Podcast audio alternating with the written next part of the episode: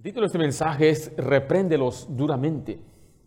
Repréndelos duramente. Para que el cristiano crezca y mejore en su vida cristiana, debe ser reprendido.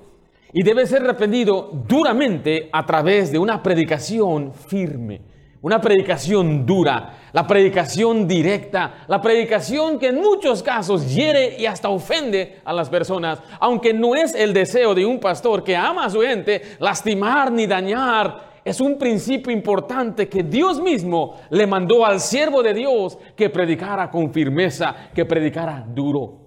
Dice la Biblia una vez más en el versículo 13 de Tito 1, dice, este testimonio es verdadero, por tanto, note esta frase, repréndelos duramente para que sean sanos en la fe. Así me impresiona en verdad el medio que Dios nos dio para que el pueblo de Dios sea sano y crezca y aprenda a apartarse del mal. Miren, no es por medio de la música, no es por medio de testimonios, no es por medio de eventos y programas, aunque todas esas cosas son buenas, son buenas para la edificación del creyente y el compañerismo, pero el medio que Dios usa para que usted sea sano en la fe es la predicación fuerte, dura y firme.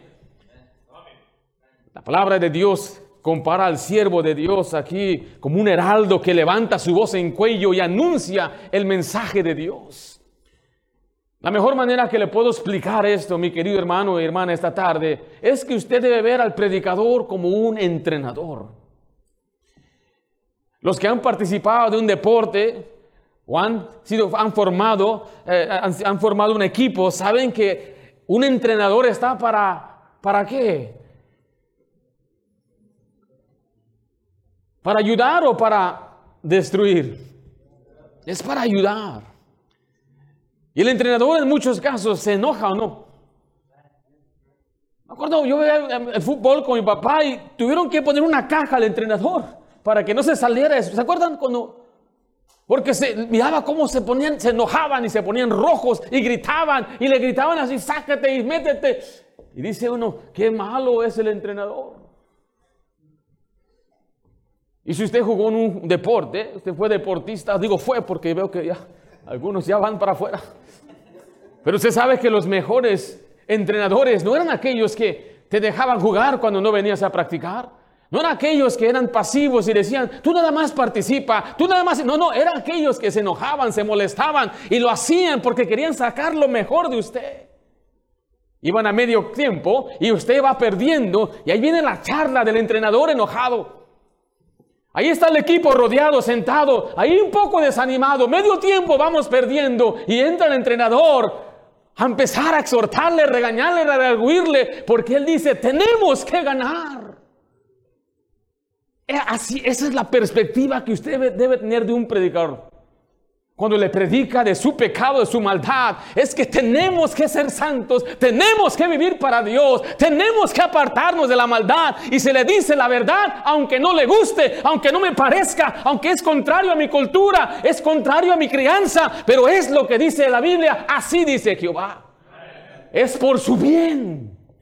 Es porque le amo a usted, es porque amo a sus hijos, es que pienso en el futuro, es que es un pastor que sabe y puede ver más allá, vela por sus almas, se preocupa por usted y le dice es tiempo de cambiar, sea fiel a Dios. Alguien que le ama, yo le amo, mi querido hermano. Yo le amo, yo, y, yo no puedo darme la vista gorda, ignorar el pecado y decir, bueno, esto yo sé que va a ofender a fulano, esto quizás no le va a gustar a sutano, pero muchas veces ahí está el problema de los predicadores, nos hace falta valor para decir, así dice Jehová, guste quien le guste. Pero me impresiona que esta es, este es el medio que Dios nos dio. Repréndelos duramente. Aquí en este pasaje, Pablo le habla a un joven que se llama Tito, un joven predicador. Y él se encuentra en un lugar, una isla que se llama Creta. Y le empieza a enseñar y exhortar la importancia de ser un predicador fiel. Mira el versículo 9 ahí en Tito 1.9. Dice, el predicador debe ser retenedor de la palabra fiel, tal como ha sido enseñada, para que también pueda exhortar con sana enseñanza y convencer a los que contradicen. Note esta frase ahí, palabra fiel. O sea que la doctrina sana no solamente debe ser enseñada, debe ser recibida. Y debe ser acatada con convicción profunda para que el Señor entonces empiece a cambiar nuestras vidas.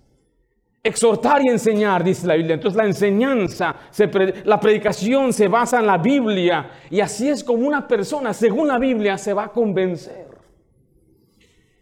La palabra fiel es la verdad y el predicador es llamado a reprender con la palabra de Dios.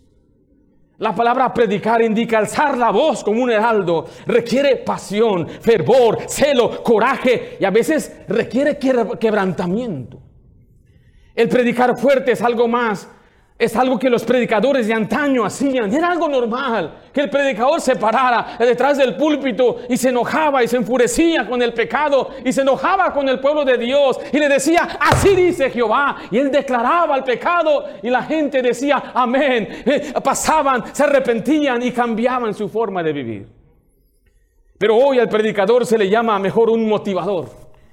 Algunos se han llamado hasta oradores. Y escuche, algunos hasta se llaman expositores. Yo no soy expositor, aunque expongo la Biblia. Yo no soy motivador, aunque motivo al pueblo de Dios. Y no soy un orador. Dios me ha llamado a ser predicador. Esa es la palabra bíblica. Y Dios dice, repréndelos duramente. Yo crecí en un ambiente donde se nos predicaba fuerte y duro y directamente. Crecimos en un ambiente donde al pastor se le miraba la vena y pedía, se le va a reventar la vena al predicador. Y se llenaba el coraje y se tenía que desbotonar. Algunos decían, si tú no, ni tú predicas, si no te desbotonas, no eres predicador. Yo crecí en ese ambiente donde nos regañaban y nos reprendían y nos decían constantemente, cada servicio estás mal, ahí voy, ahora que hice mal, ahí estoy, cada servicio, algo mal. Ese es el trabajo del predicador, repréndelos duramente.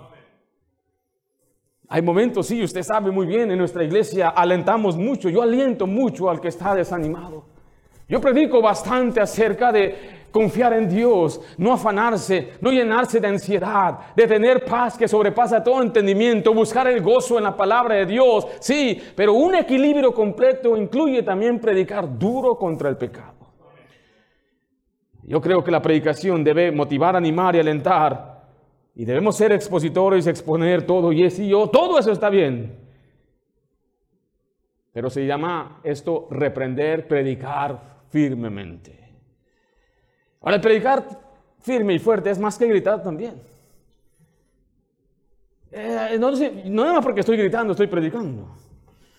Y tampoco nada más correr, ¿verdad? Y correr y correr. Es más que eso también. Yo corro, usted me ha visto, pero lo que importa más, lo esencial de todo eso es el contenido bíblico. Porque quizás no todos los predicadores van a gritar, pero nos hablan muy directamente. Y doy gracias a Dios que crecí escuchando a, a todo tipo de predicador. Predicadores que me exhortaron, predicadores que yo salía con una convicción, salía sintiendo que Él sabía mi nombre, que Él me siguió ese día y que lo estaba diciendo por mí. Yo, sospecho, yo sospecho esto, que puedo contar por lo menos tres veces que mi pastor lo dijo precisamente por mí. Lo sospecho, porque hasta me volteó a mirar cuando lo estaba diciendo. Y se me quedó mirando así como te estoy hablando a ti, Ringo. Faltaba mi nombre.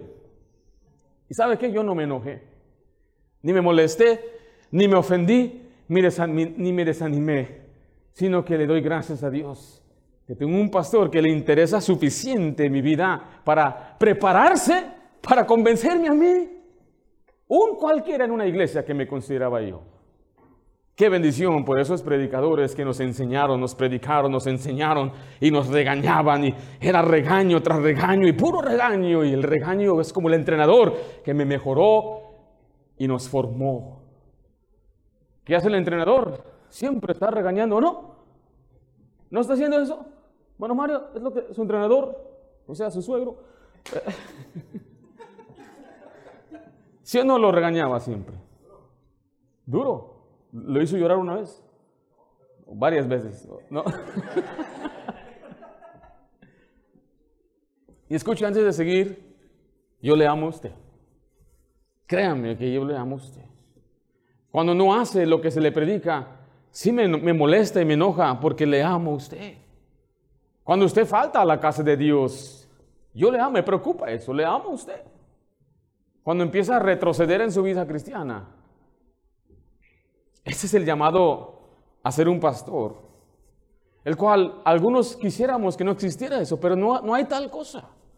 No hay tal cosa de ser simplemente un orador y yo predico, me voy y que la iglesia siga como quiera. No, no. ¿Verdad?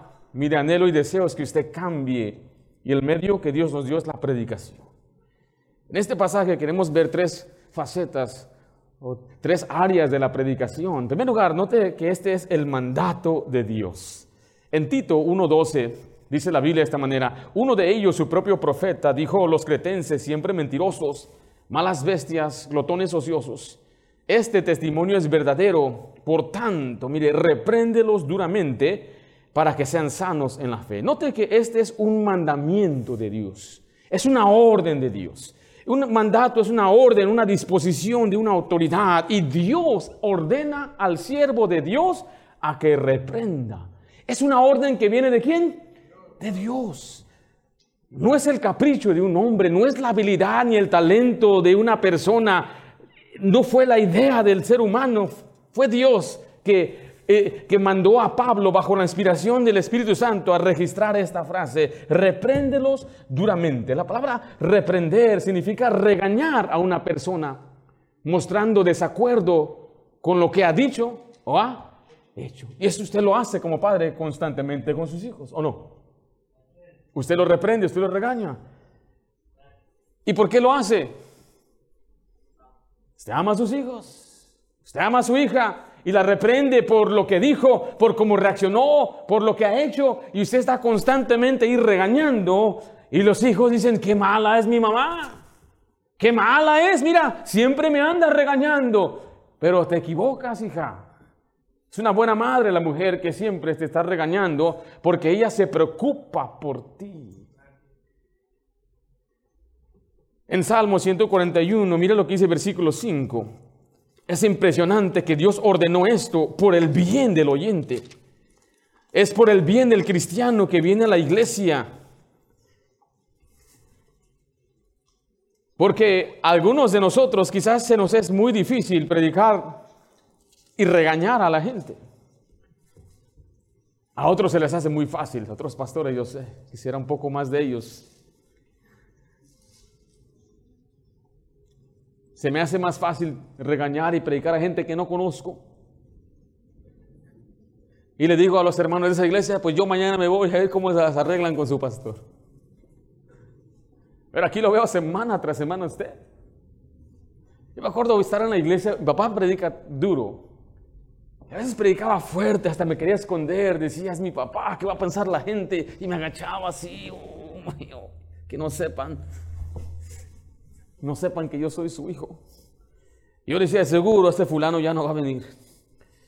Ya, ya no va a regresar porque no, hombre, le dio bien duro. Para mi sorpresa, ahí estaba el próximo domingo otra vez. Dije, ¿qué está haciendo aquí? No, nada más faltaba casi su nombre, yo pienso. Pero regresaba. ¿Y sabe por qué regresaba? Porque es una orden de Dios. Y si Dios lo ordenó, entonces significa que funciona. No voy a tratar entonces de ir y ver cómo lo hacen los psicólogos, cómo lo hace la gente del mundo allá, cómo van a ellos convencer y hablarle a la gente. Dios me dice cómo yo debo hablarle a la gente. Se les tiene que reprender, se les tiene que decir tal como dice la Biblia. Y es una bendición cuando el oyente está escuchando muchas veces lo que no quiere oír, lo que no le gusta oír, pero es que ¿quién más se lo va a decir? ¿En dónde más lo va a escuchar? En Salmo 141, versículo 5 dice que el justo me castigue será un favor. Note esta frase, y que me reprenda será un excelente bálsamo, que no me hiriere la cabeza, pero mi oración será continuamente contra las maldades de aquellos. Note esa primera frase, que el justo me castigue será un favor y que me reprenda. Cuando Dios usa a un hombre que ama a Dios, ama la verdad y ama lo que es recto, la justicia, que esa persona me reprenda, qué bendición. Vaya conmigo ahí a 2 de Timoteo 4:2 y le vuelvo a repetir, aunque sea popular el tema o no, aunque a la gente le guste o no, se tiene que predicar. Note lo que dice, que prediques la palabra que instes a tiempo y fuera de tiempo. Note esa frase, insta a tiempo y fuera de tiempo. Después dice, redarguye, ¿qué, sigue, qué dice enseguida? Reprende, exhorta con toda paciencia y doctrina. Instar en tiempo y fuera de tiempo significa cuando se ha aceptado y no se ha aceptado. Cuando todos estén a favor y parece que el pueblo colectivamente dice es verdad, estamos de acuerdo con eso, pastor. Y cuando la cultura sea diferente y cambie diga, bueno, los tiempos han cambiado, tenemos que ser fiel a la palabra de Dios. Tenemos que seguir predicando tal como dice la Biblia. Llamar el pecado pecado por su nombre. Y no solamente decirlo general, un pecado. ¿Cuál es su pecado? Nombrar el pecado cuando se está mirando la Biblia y exponemos el pecado tal como Dios lo ve. En Proverbios 29.1 nos enseña qué sucede cuando una persona no acepta la reprensión. Hay personas que no les gusta que le reprendan. Dice la Biblia, el hombre que reprendido endurece la cerviz, de repente será, ¿qué dice ahí? Será quebrantado y no habrá para él medicina. Note que hay personas que se endurecen. Aquí da el ejemplo de un animal, un animal que se endurece cuando está llevando un yugo y se empieza a hacer como callo, ya no, hay, ya no hay sensibilidad en lo que tiene sobre su lomo, su espalda. Y es lo que dice la Biblia, hay personas entonces que se han endurecido de tal manera que ya no hay sensibilidad cuando se le dice algo, ya no son sensibles a la predicación, ya no les afecta, le entra por un lado y sale por otro, entra y sale como entró, ya no cambia. ¿Por qué? Porque es una persona que se ha endurecido y no quiere aceptar que alguien le diga lo que está haciendo mal. No quiere aceptar y cambiar. Eh, quizás tiene un pecado oculto. Hay personas que en, las iglesias eh, tienen amistades y relaciones que no deben tener. Hay mujeres que tienen novios que no deben tener. Hay hombres que tienen algunas cosas ocultas. Tienen negocios ahí que están haciendo de una manera eh, defraudando a la gente. y Dios lo sabe. Entonces cuando se le reprende se endurecen. Dice la Biblia, de repente será quebrantado. Y la triste realidad dice ahí que no haya remedio porque no habrá para esa persona medicina. La persona que se endurece cuando se le predica y se le dice y se le enseña y no cambia, es una persona que va a ser completamente destrozada. Y algunos hasta se enojan con el predicador. ¿Cómo se atreve a enojarme conmigo, conmigo Yo le amo a usted. A este buen camarada que soy. Yo soy, chistoso. Pasamos buen tiempo juntos. Y usted se enoja conmigo. Dice Pablo, me he hecho pues vuestro enemigo por deciros la verdad. Éramos amigos hasta que me dijeron la verdad hasta que me dijo mi verdad. En la mañana les di un ejemplo de una verdad que yo recibí de un predicador. Oh, yo me he enojado, me he enojado muchas veces con los predicadores cuando era obviamente inmaduro, estaba endurecido y no quería cambiar, pero cuando di cuenta, cuando me di cuenta que la predicación es por mi bien. Una sola vez me, me llamaron por nombre del púlpito. Una sola vez. Yo no, no tengo el plan de hacerlo ahorita. Pero tú, Ringo, y me soltaron una exhortación bíblica a mí. Yo más escuchando el pastor, sí, pastor, sudando, sudando. Que no sepa mamá y papá, era el servicio de jóvenes, que no sepa mamá y papá. Pero también le voy a ser sincero, hay momentos cuando yo estaba creciendo una indiferente, endureciéndome. En Proverbios 20:30, note lo que, diga, lo que dice la Biblia. Ah, estos pasajes me, dan aliento como predicador. Porque sé que si yo simplemente hago lo que Dios me dice, con tal de que Dios no, no se enoje conmigo. Si, si, la persona se enoja conmigo es una cosa, pero que Dios no se enoje conmigo. Mi papá me decía eso muchas veces. Yo te voy a disciplinar, porque si yo no te disciplino, Dios me va a disciplinar a mí. Dije, ah, qué conveniente, le dije. Entonces le decía, yo no puedo dejarte sin disciplina. Es una responsabilidad que Dios me ha dado a mí como predicador y pastor, es decir lo que dice la Biblia. Ahora, yo no quiero que usted se ofenda, yo no quiero que usted se enoje, yo, la reacción que yo quiero que usted tuviera es arrepentimiento. Y que usted diga, es verdad, tiene razón la palabra de Dios, no estoy haciendo bien. Y usted venga con un corazón contristado y arrepentido y decir, Señor, aquí está mi maldad, mi pecado, desde ahora adelante voy a cambiar. Pero últimamente, si usted se endurece, el problema es entre usted y Dios.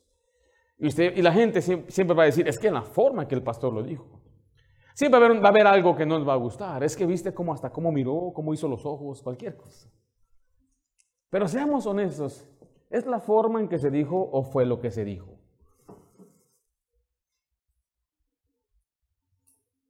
En Proverbios 20, mire, mire, lo que dice el versículo 30. Los azotes que hieren son, ¿qué dice ahí? medicina para el malo. Y el castigo, ¿qué hace? Purifica el corazón. O sea, esto es, eso es contrario a la naturaleza y a lo que pensamos. Si una persona tiene maldad en su vida, lo que necesita es eh, una medicina, dice. ¿Y cuál es la medicina aquí? Son azotes. Por eso muchos padres no comprenden cómo es que mi hijo se va a hacer bueno nada más por azotarlo no comprenden. Yo tampoco lo comprendo, en verdad, le voy a ser sincero. Pero yo simplemente obedezco a Dios. No es que Dios me dijo. Y dice enseguida después, el castigo purifica el corazón. Ahora estoy tomando este pasaje para aplicarlo cuando se le predica duro y se le azota de una forma metafórica. Es para que usted tenga esta medicina. Cuando se le castiga o se le regaña es para la purificación de nuestro corazón. El Señor nos ha mandado. El Señor ha ordenado que los predicadores prediquemos con firmeza, que reprendamos duramente. Pero no solamente eso, sino por la vieja naturaleza del creyente. Regresando a Tito 1.13, quiero que vea cómo se describe a este grupo de oyentes de Tito, al grupo de, Tito, a la, comunidad de Tito. Tito se encuentra en un lugar que se llama Creta. Dice el, el 12, uno de ellos, su propio profeta, dijo, los cretenses, note, siempre que mentirosos, después dice que malas bestias y finalmente glotones ociosos. Pablo está diciendo, uno de sus propios profetas, un mismo cretense dijo eso. Dice, no piensen que yo, siendo eh, hebreo o judío, soy racista. Yo no lo estoy diciendo, uno de ellos mismos dijo eso. Y note lo que Pablo después confirma al ver 13. Este testimonio es, oh, es verdad. Por tanto, repréndelos duramente. ¿Cómo son los hispanos? Si el mundo pudiera ver una forma colectiva aquí en California, ve a la gente hispana, de habla hispana, ¿qué dirían de nosotros? Póngase a pensar. ¿Qué dicen la gente de los japoneses? Bien limpios, bien respetuosos. Entras a un baño y limpio cualquier baño público. ¿No? Son, y ellos, mira, nunca hablan muy fuerte, no mastican con la boca abierta, son muy trabajadores. Allá en el Mundial, después de un partido, los japoneses se pusieron a limpiar el estadio. Y el mundo dice, wow, los japoneses, tremendo. Y todos, yo quiero ir a Japón. Y usted puede ir a Japón, pero no se puede ser ciudadano y residente de Japón. ¿Sabía usted eso? Porque saben que culturalmente dicen, no, si dejamos que estos mexicanos entren, se va a echar a perder todo aquí.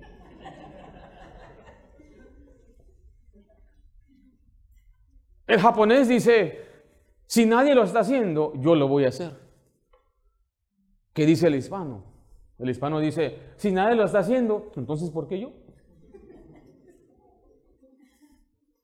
Es verdad.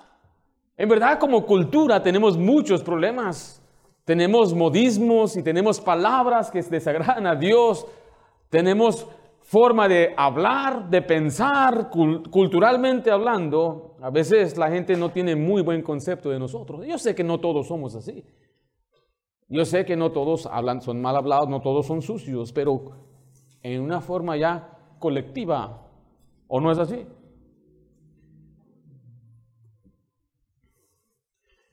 ¿Cómo son los hombres? así son todos los hombres. ¿Qué dicen de los hombres? Mentirosos. Todos los hombres son mentirosos. No puedes confiar en un hombre. Todos los hombres prometen y después no cumplen. No todos son así, pero la mayoría sí. ¿O no? ¿O sí? Este testimonio es verdadero. O sea, no nos hagamos, mi hermano. Sabemos cómo somos. Hay entre nosotros así, esas aprendimos, crecimos, así como el que no tranza. Es, esta es parte de nuestra cultura. Por eso mentimos, por eso echamos trampas y nos justificamos diciendo, bueno, entonces no hay otra forma de avanzar, tenemos que hacer. Pero le digo todo esto porque aún en el cristianismo traemos con nosotros comportamientos y una conducta y formas de pensar que no le agrada a Dios. ¿De dónde viene esto? Bueno, viene de nuestra crianza y viene de lo que hemos aprendido y algunos de nosotros, y, no quiero que nadie diga, entonces ya no, no, yo no soy suficiente santo para una... No, no, no se trata, todos tenemos algo en que cambiar y que crecer. Por eso cuando alguien viene y es nuevo y tiene muchas costumbres y a veces, ay, se me salió la mala palabra, está bien. ¿Por qué? Porque es nuevo y poco a poco va a crecer. ¿Sí me estoy explicando? Nunca debemos hacer sentir mal a una persona que viene a la iglesia y a veces se puede sentir como que entró y boom, yo no pertenezco aquí. En un sentido es algo bueno. Escuche por qué. Porque somos la luz del mundo. Y la luz cuando brilla fuerte va, va a hacer que aquella persona se quede encandilada por la maldad, está en la oscuridad. Debe haber una gran diferencia. La sal, dice, purifica y también arde. Entonces, una persona se podrá sentir, pero nunca que sea por cómo lo miramos y cómo nos expresamos de ellos y cómo los tratamos, que nunca sea por eso. Mira lo que dice, por favor, Efesios 4.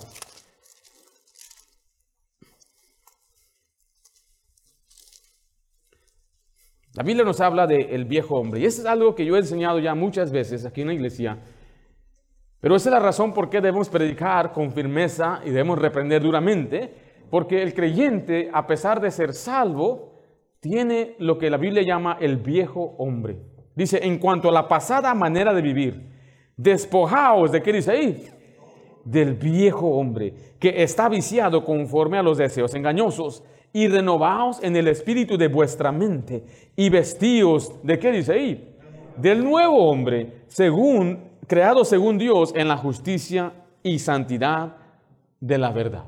Note que está hablando Pablo aquí a los efesios que decía, bueno, llegaste a Cristo y ahora tienes que aprender a, despojarte, a quitar ese viejo hombre con esos vicios, con esas costumbres, con esa forma de pensar, con esos hábitos. Hay que pararlos y ahora vístete del nuevo hombre. Y el nuevo hombre es conforme a Cristo, es portarse y hablar y conducirse como Cristo es. Tenemos que cambiar. Pero ¿cómo voy a cambiar? Se le tiene que reprender duramente. Y se le tiene que recordar que no debe andar en la carne, que tiene que hacer morir lo terrenal, como dice Colosenses 3.5, que no tiene que proveer para los deseos de su carne, como dice Romanos 13.14, y que usted también y yo debemos aprender a no andar como carnales, como dice 1 Corintios 3.3, sino que hay un deseo que está en contra del Espíritu y es el deseo de la carne, según Gálatas 5.17, y se le tiene que recordar que debe cambiar su costumbre, dejar sus hábitos, ya no decir malas palabras, ya no decir mentira, ya no andar gritando en su casa, ya no decir eh, groserías ni chistes sucios, como debe tratar a los demás con amor y con ternura, no ser áspero, no ser ofensivo, no maltratar, no estar siempre con ira y enojo. Eso es el viejo hombre y el predicador tiene que reprenderle duramente hasta que usted aprenda a despojarse del viejo hombre. O sea que no lo estoy predicando a usted, sino a su viejo hombre. Al viejo hombre que ahí usted se carga su manera de pensar debe cambiar. Su forma de ver la familia debe cambiar. El rol lo debe aceptar y reconocer como Dios lo estableció en su hogar. Usted debe aprender a honrar a Dios con sus bienes, honrar a Dios con su vida, hablar para edificar y no para destruir. Y la obediencia nunca viene por naturaleza, es algo que usted activamente tiene que hacer.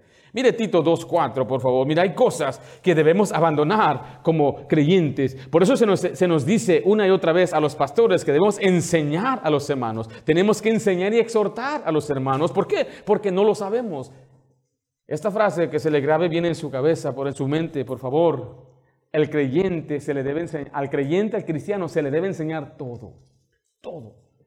En la Biblia se nos enseña todo. De cómo hablar, cómo dirigirnos al prójimo, todo se nos debe enseñar. Todo lo tenemos que aprender de la Biblia. Aún, escuche esto, amar a su esposo, mi hermana, y a sus hijos. Ahora, está en este ejemplo porque está en Tito.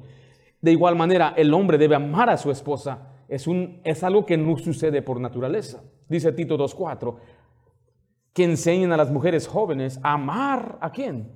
Sus maridos y a quién? A sus hijos, a ser prudentes, castas, cuidadosas de su casa, buenas sujetas a sus maridos para que la palabra de Dios no sea blasfemada. Todo esto nos implica que no es natural que una mujer ame a su esposo y a sus hijos como Cristo ama, y no es natural que una mujer se sujete a su marido, se le tiene que enseñar, se le tiene que redarguir, se le tiene que reprender cuando no hace eso. Por otro lado, al varón se le tiene que reprender a amar a su esposa, a cuidar de ella, a sustentarla, a dar su vida por ella. Y aunque no me guste, no me plazca y no me, no me parece, eh, no lo siento, eh, me da mucha tristeza, lástima por una persona que se exprese así, pero la Biblia es la Biblia y se le tiene que redarguir y se le tiene que predicar, porque no es natural. No es natural que usted se niegue a usted mismo y le ceda el primer lugar a otro. No es natural. No es normal. O sea, no es natural que un hombre vaya y se sacrifique por su esposa y su familia. Eso no es, no viene por naturaleza. Tenemos que aprender a obedecer a Dios. Les he enseñado aquí, cuando hablamos de la familia, si me pregunta usted que si yo amo a mi esposa, ¿por qué amas a tu esposa? Si yo tengo que dar una respuesta teológica, bíblica, es porque Dios me lo manda. ¿Lo sientes? Sí, hay romance en mi matrimonio, claro que sí. Pero yo voy a amar a mi esposa porque primordialmente y ultimadamente, porque Dios me lo manda. Porque no es natural. ¿Sí me estoy explicando? ¿Sí están conmigo? ¿A quién le nace leer la Biblia? Nadie, por eso se le tiene que predicar. ¿A quién le nace sacrificarse y dar a otros? A nadie, por eso se le tiene que predicar y enseñar. Todo se nos tiene que predicar, enseñar y cuando no lo hacemos, se nos debe reprender. Repréndelos duramente. En primer lugar, vimos el mandato. En segundo lugar, vemos la manera en que se debe reprender. Ahí en Tito 1, versículo 13, dice enseguida, este testimonio es verdadero. Por tanto, repréndelos, ¿cómo dice ahí? Duramente.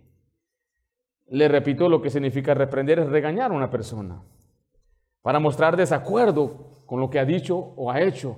Pero la siguiente palabra es que duramente. ¿Qué significa esta palabra? Bueno, significa con firmeza y seriedad. Esa es una manera muy sencilla de entender esto. Entonces, tenemos que reprender con firmeza y seriedad. Hay una palabra que usa la Biblia en 2 Corintios 13, 10, y le pido que me acompañe allá. Se llama esa palabra severidad. ¿Alguien sabe qué significa esta palabra? Severidad es una palabra fuerte, es ser duro. Segunda de Corintios 13, 10 dice, por esto os escribo estando ausente, para no usar, ¿de qué dice ahí? De severidad cuando esté presente, conforme a la autoridad que el Señor me ha dado, para edificación y no para qué? No para destrucción. Pablo está diciendo, mira, Estoy escribiendo ahorita, yo no estoy ahí. Más vale que cambien ahorita con esta carta, porque si no, voy a, cuando esté presente, voy a ser, a ser severo. Hmm. ¿Qué significa eso? ¿Significa maltratar? No. ¿Significa humillar? Tampoco. sino que la Biblia usa otra palabra para explicarnos mejor la predicación con firmeza en 2 Timoteo 4.2. 2 Timoteo 4.2. Reconozca una cosa, que esta palabra significa ser riguroso, exigente. O sea, se le tiene que exigir. Y usted tiene que, usted tiene que aceptar que cuando es intenso y me está como exigiendo, como que me quiere forzar, eso es lo que se refiere por severidad. Note 2 de Timoteo 4.2, que prediques la palabra, que instes a tiempo y fuera de tiempo. Note estas dos palabras, redarguye y después que dice, reprende. Son dos palabras Dos palabras que enfatizan lo negativo. Esa palabra redarguye se refiere, se refiere generalmente a corregir o a reprender con la intención de mostrarle un error o pecado en su conducta o pensamiento. O sea, queremos que la persona se dé cuenta de su error, por eso se redarguye, se predica, dice enseguida ahí, con toda paciencia y doctrina. O sea, con la misma Biblia. Porque yo creo que es mal decirle a alguien que está haciendo algo malo si nunca se le ha enseñado con la Biblia.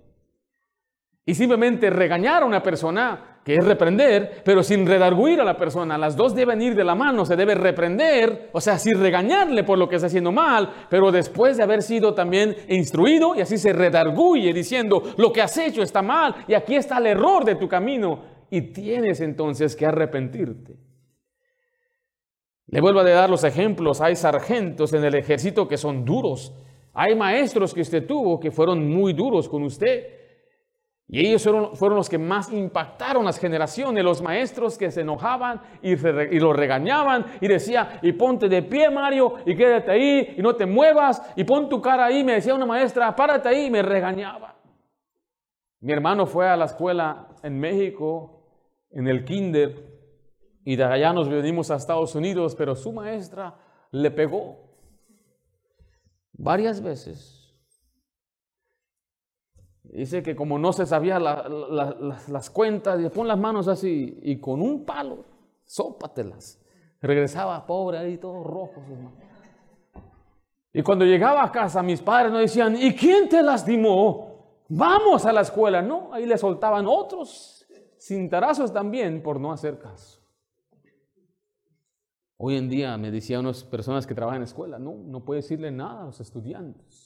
Regañas a un niño, viene la madre, ¿quién le habló a mi hijo así? ¿Quién le habló a mi hijo así? Gracias a Dios por esas maestras. ¿Sabe cuál maestra que más me motivó a mí? Se llamaba Miss Gemo. No me acuerdo ni de dónde era la señora. Era del Medio Oriente, por ahí, pero una tremenda maestra. Porque ella nos enfrentó y nos dijo, escucha esta expresión que nos dijo. Y así dijo, y esto me retó, dijo, why do people say that Mexicans are stupid? Dice, ¿por qué nos dicen que los mexicanos no son, no, no son inteligentes, son tontos? Perdona la expresión. Pero mire, ella nos estaba diciendo, tenemos que cambiar esto. Y fue la maestra que me retó a leer más, a meterme más a mis estudios, la que estaba siempre constantemente revisando la tarea. Nunca nos puso una película. Pregúntale a sus hijos que van a la escuela, cada semana están mirando películas. Esos maestros que no les importa la educación de sus hijos, esta maestra sí, ahí andaba revisando. ¿Y dónde está tu tarea, Ringo? ¿Y qué libro estás leyendo ahorita, Ringo? ¿Y dónde está tu reporte? Y uno dice, ¿y esta qué trae? Pero son las mejores. En Proverbios 27, 6, note lo que es predicar con firmeza y seriedad, es que se hace con amor, es herir con amor. Fieles son las heridas del que ama, pero importuno los besos del que aborrece. Esto es muy verdad para los predicadores. Cuando un predicador le ama a usted, le va a herir, pero el predicador que no le ama a usted, dice, es como que le va a dar besos de un hipócrita, de un traicionero. Porque le dice a usted, todo va a estar bien, tú síguele ahí, eh, Dios está contigo, cuando no puede estar Dios con uno si estamos mal con Él. Hay un lado negativo y también un lado positivo, es el amor de Dios, las promesas de Dios. Y le he dicho, tenemos que eh, eh, predicar un equilibrio de los dos, pero el énfasis de este mensaje es recordar la necesidad del lado negativo. En Tito 1.7 Dice la Biblia, porque es necesario que el obispo sea irreprensible como administrador de Dios, no soberbio, note esta frase, ¿no qué? No iracundo, no dado al vino, no pendenciero. Esa palabra iracundo es que no debe ser una persona que se enoja fácilmente. Después la otra palabra que estoy enfatizando es no pendenciero. ¿Por qué estoy enfatizando esas dos palabras? Porque vamos a ver lo que no es predicar con firmeza y con dureza, lo que no es predicar duro. O sea, no necesariamente implica una dureza en el sentido de ser cruel, despiadado, sino más bien es una corrección seria y directa que busca el bienestar eh, personal o espiritual de la persona. O sea, no es maltratar al oyente, no es ser cruel, no es venir con una mala actitud y ser peleonero, porque el contencioso no debería, según la Biblia, pastorear. Aquellos que se suben al púlpito para quitarse una espina y para dar indirectas y enojados y están enojados con este hermano y aquí le voy a dar una para que ahora sí ya sepa quién manda aquí. No, nunca debe ser así el predicador. Ni debe estar enojado ni molesto simplemente porque así es. Todo le enoja, todo le enoja y todo le molesta. Eso no es predicar duro, por eso quiero que tengamos ese equilibrio y que usted reconozca que no se trata nada más de ir y maltratar a la gente. Segunda Timoteo 2.24, note lo que dice la Biblia una vez más. Porque el siervo del Señor no debe ser, ¿qué dice ahí? Segunda Timoteo 2.24, ¿sí estamos ahí? Porque el siervo del Señor no debe ser, ¿qué? No debe ser contencioso, sino ¿qué? Sino amable, ¿para con quién? Para con todos, note, apto para enseñar, sufrido. 25 dice que con mansedumbre corrija a los que se oponen, por si quizá Dios le conceda que se arrepientan para conocer la verdad y escapen del lazo del diablo. Aquí está el verdadero enemigo, es el diablo en que están cautivos a la voluntad de él. Vaya a Tito 2.8 y quiero que también nos manda, nos advierte de cuidar nuestras palabras. Ahora, yo le, pido disculpas si, si, a veces se me sale una palabra que yo no sé que es ofensiva para usted. Siempre estoy mejorando, ah, siempre estoy tratando de eh, examinar mi vocabulario. Yo crecí eh, en Estados Unidos, soy, soy mexicano, y yo sé que aquí hay de otras culturas, de otros, otros países, y he aprendido a no utilizar ciertas palabras, porque sé que para nosotros quizás no son malas, pero para otra cultura es muy mal. Y también yo trato de mantener una, una reputación de respeto. Soy un pastor, no soy de la calle. Tenemos que aprender que en el púlpito no debemos hablar con, esa es la expresión, con palabras vulgares, con, majaderías, dicen por ahí también. Palabras que no deben salir de la, boca de un cristiano.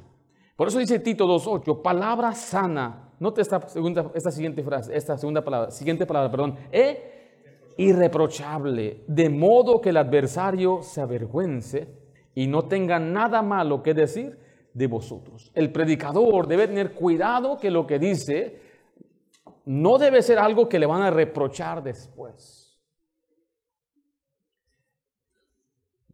por un lado, los que hemos crecido aquí, batallamos a veces en algunas palabras que en, inglés no son muy malas.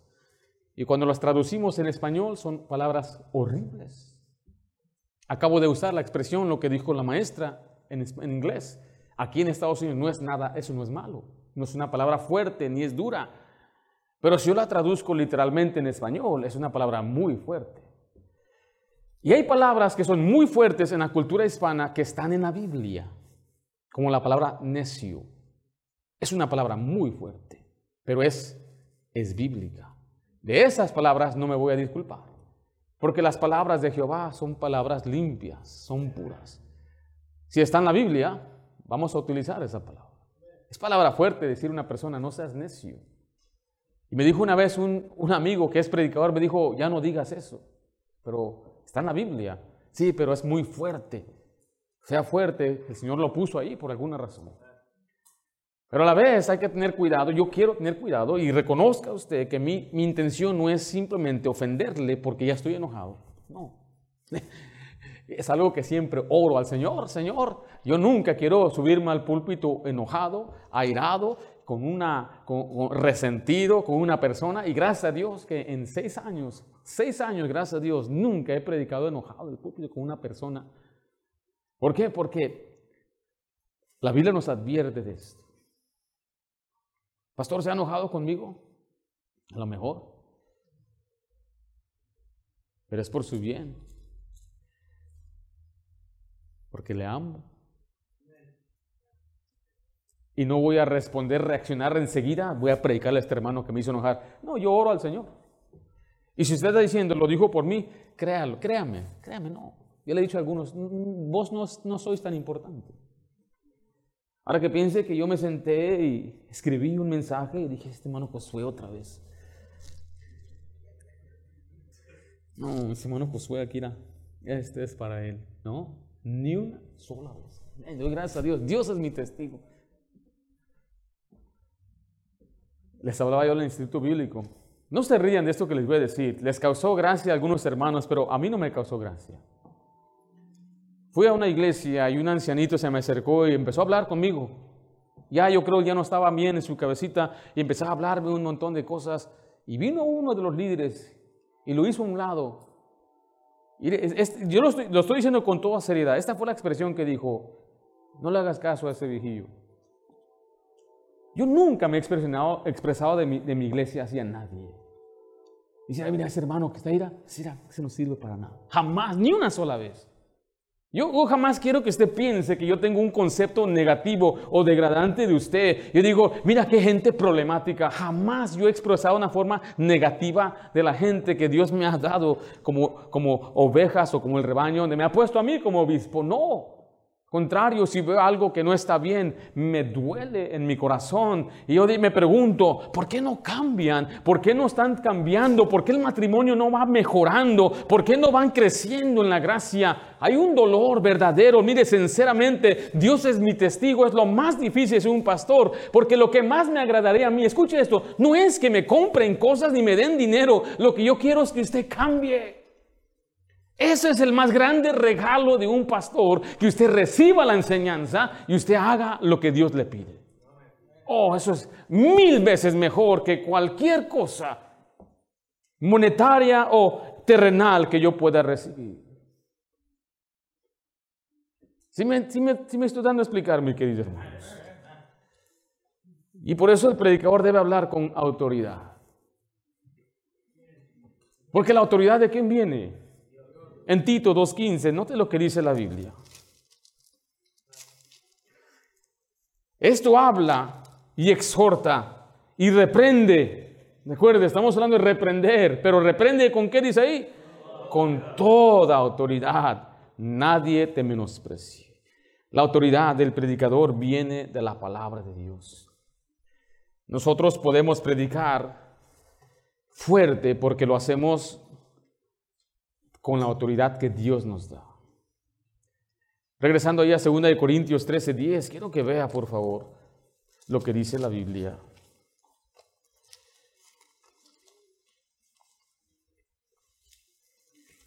Dice así la Biblia, 2 Corintios 13, 10.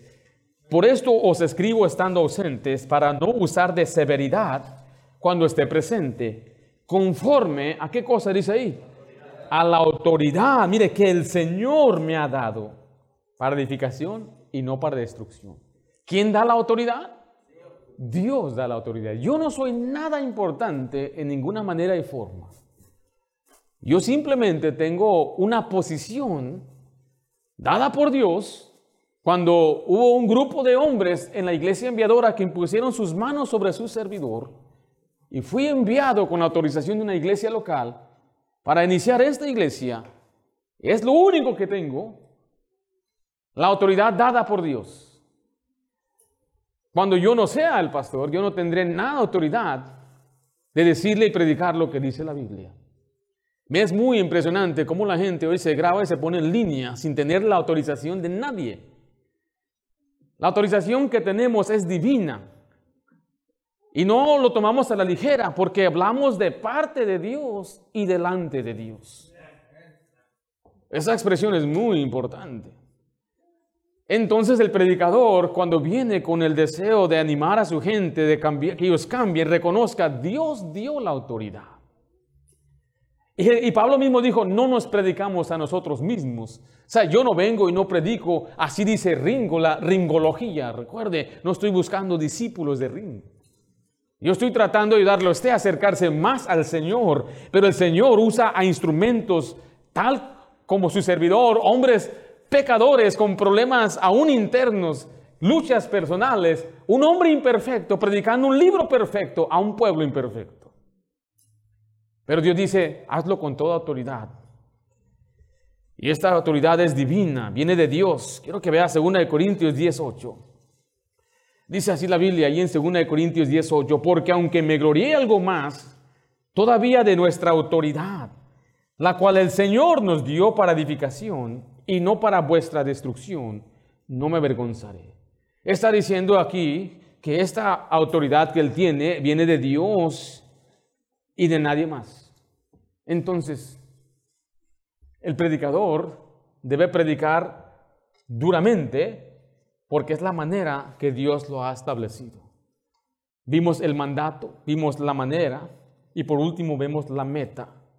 La meta de la predicación dura la vemos en el versículo 13 de Tito 1, el cual dice de esta manera, este testimonio es verdadero, por tanto repréndelos duramente y aquí está. ¿Para qué? Para que sean sanos en la fe. Ahora regrese una vez más a 2 Corintios 13, 10. O sea que la predicación firme es la manera en que Dios nos lleva a la santidad. Segunda de Corintios 13:10, estamos ahí. Por eso os escribo estando ausentes, para no usar de severidad cuando esté presente, conforme a la autoridad que el Señor me ha dado. Pero note esta última frase, ¿para qué? Para edificación y no para qué? Y no para destrucción. Entonces la meta, el objetivo de la predicación es edificación. Y esa palabra edificar significa fortalecer en la vida cristiana que seamos mejores cristianos, que seamos mejores esposos, que seamos mejores padres, trabajadores, que seamos siervos de Dios. Pero para ello entonces vemos, dice, sanos en la fe, esto implica también santidad, la sanidad. Habla de necesidad de tener una vida cristiana fuerte, saludable, limpia de corrupción. Y después dice, en la fe, o sea que se necesita la verdad y la Biblia para ello. Sanos en la fe es una vida fortalecida por el Espíritu. ¿Qué es lo opuesto de lo sano? Lo enfermo. Significa entonces que el creyente que no ha cambiado, Dios le está haciendo la comparación, es como que está enfermo. Y vimos ya que qué es lo que da, cuál es la medicina según la Biblia. Es los azotes, es el regaño, es herir por amor y así es como una persona se purifica en su corazón. Ahora, si usted lo recibe, entonces Dios le va a bendecir. Si usted se endurece, Dios mismo le va a quebrantar de tal modo que ya no habrá medicina, no habrá remedio. Por eso hoy le quiero animar que usted reconozca cualquier pecado que el Señor le ha hablado en su vida que aún está batallando en dejar. En Isaías 58.1 se le manda al predicador declarar el pecado y declama a voz en cuello no te detengas, alza tu voz, como que dice ahí, como trompeta, y anuncia a mi pueblo su rebelión y a la casa de Jacob su pecado. El profeta debía decir con claridad al pueblo de Israel cuáles eran las áreas de su conducta desagradable a Dios. Y de la misma manera el Señor nos manda a nosotros a reprender duramente para que seamos sanos en la fe apartados del pecado, dejar la ira, dejar la malicia, dejar la blasfemia, dejar la lujuria, dejar la amargura, dejar el enojo, la maledicencia, andar haciendo mejor lo que Dios quiere. Y es provocar un cambio. Dios quiere que cambiemos. Regresa a Tito 1.13. Quiero, quiero recordarle una vez más, aquí está el propósito de la predicación. La meta es la santidad, sanos en la fe, pero es que haya un cambio. Dice una vez más, este testimonio es verdadero, por tanto, repréndelos duramente para que sean sanos en la fe. Es un llamado a cambiar un estilo de vida. Las instrucciones, reprender duramente, va en el sentido de hacer un llamado de atención fuerte. Y este, este llamado también debe ser claro para que las personas se den cuenta de la gravedad de sus errores y se corrijan con el fin de que puedan tener una fe saludable conforme a la verdad del Evangelio, que digan, este es un verdadero cristiano. No estoy diciendo verdaderamente salvo, no, no, no, uno que es un discípulo maduro, este de verdad cree en el Señor y su palabra es obediente. Decía una vez Gandhi, ¿conocen a Gandhi? Era un hombre que abogaba por los derechos de los seres humanos. Yo no estoy diciendo que fue malo eso, pero una ocasión él fue hacia Inglaterra y le trataron de testificar. Y él dijo esto, a mí me encanta mucho lo que los cristianos enseñan, pero lo que no me cabe es, lo que no me gusta a mí son los cristianos. Y le, y a aquel hombre, le dijo, si tú fueras, si tú verdaderamente creyeras el Evangelio, ¿por qué no estás predicando todos los días el Evangelio? Dice, si yo creyera lo que tú creyeras, yo estaría marchando aquí las calles de Londres, predicando y anunciando el Evangelio que tú profesas creer. Es triste que los ateos y cada gente malvada, perversa, se burle de los creyentes porque hablan de una forma, pero su caminar es diferente. No hay cambio en algunos.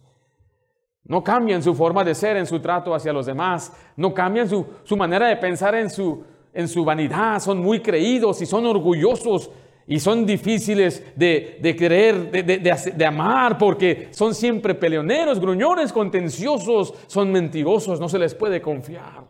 Es tiempo de cambiar. Y la predicación dura tiene el propósito de cambiarnos para que seamos dignos de Dios y de dignos del Evangelio. No para salvarnos, sino porque ya somos salvos. Y usted debe venir con el propósito de cambiar y preguntarse, ¿qué debo poner en obra? ¿Qué debo evitar o dejar? ¿Qué debo aprender? ¿Qué pecado debo abandonar? Y ahora es tiempo de ser diferente.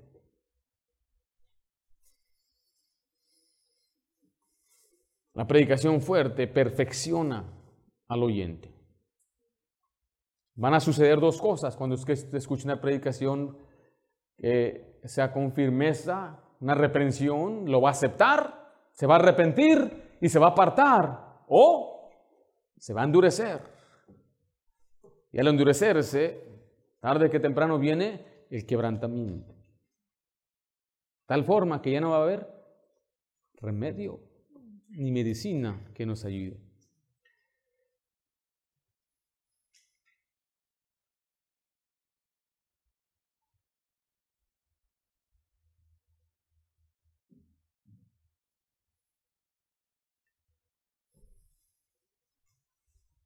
Debemos cambiar.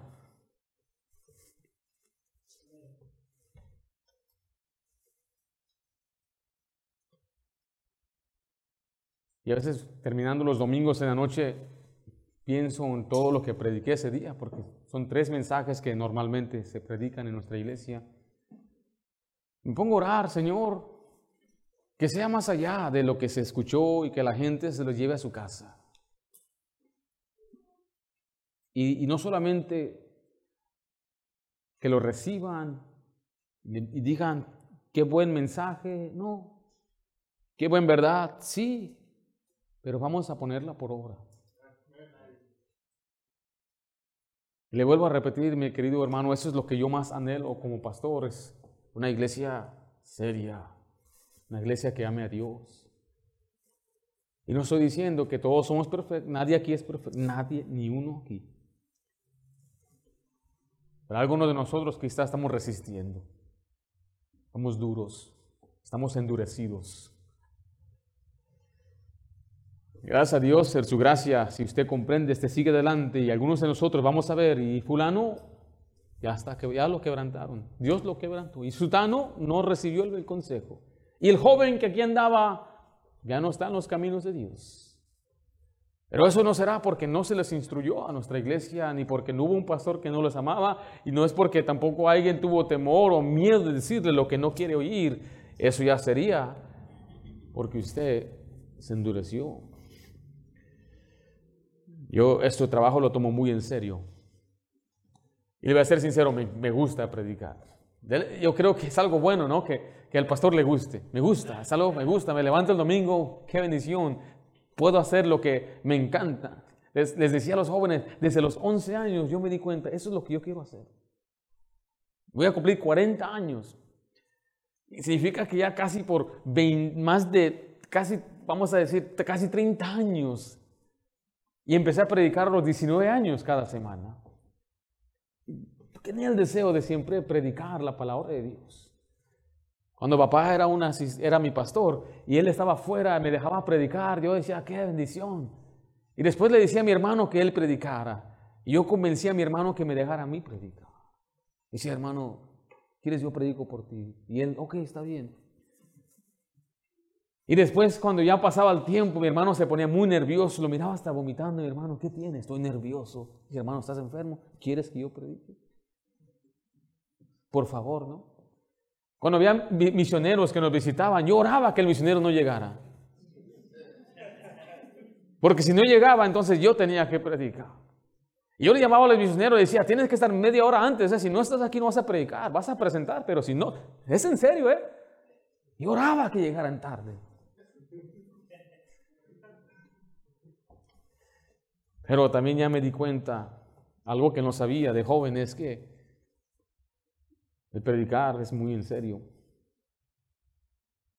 No solamente pararse y decir, no, es algo más allá. Y es por eso que me preocupa mucho ahora como pastor de una iglesia ver familias. Mi trabajo no solamente es dar un buena, un, tener un buen bosquejo, no, es más allá, es redarguir y orar que el Señor le cambie a usted. Y mi querido hermano, si usted ama a Dios, usted acepte la enseñanza viene de un hombre que le ama, no piense, está enojado conmigo, la trae con... No, no, nunca piense así. Le amo, le quiero en el Señor. He aprendido esto, lo tengo muy, muy eh, real en mi corazón. Siempre que preparamos mensajes, siempre es para edificación, siempre, nunca para destrucción. El día que yo ya cambie así, yo prefiero ya no predicar. Yo prefiero decir, sabes que yo no quiero hacer esto porque solamente estoy maltratando, estoy trayendo destrucción. No vale la pena ser un pastor así. Pero yo le amo a usted. Y si el Señor le redarguye a usted, le reprende, o yo lo reprendo con la palabra de Dios, acéptelo. Cambie. Y es por su bien. Y este año vamos a redarguir un poquito más, vamos a reprender un poquito más. Ah, nos va a amar más, claro que sí. Por amor a usted, a su familia. ¿Qué les parece? ¿Lo aceptan? Padre Santo, damos gracias por la bendición que nos das de reunirnos en esta noche para escuchar es tu palabra, recibir el mensaje, Señor, de la importancia de cambiar, la importancia de obedecer a tu palabra. Yo doy gracias, Señor, por los predicadores y pastores y por mis padres que has usado para que yo pueda crecer, madurar, cambiar, dejar algún pecado, empezar a servirte. Señor, yo no comprendo, Señor, cómo es que este asunto, la predicación, pueda cambiar la gente, pero sabemos que es una obra divina, es un mandato divino. Si lo hacemos, Señor, como tu palabra lo dice, tú harás maravillas en nosotros. Danos hombres fieles que acepten, Señor, la reprensión, y también levanta una generación de pastores que estén dispuestos a predicar tu palabra y reprender a tu pueblo por amor a ellos. Te pido Dios que tú confirmes esas decisiones, danos crecimiento y madurez para que tú seas glorificado. En el nombre de Cristo Jesús. Amén.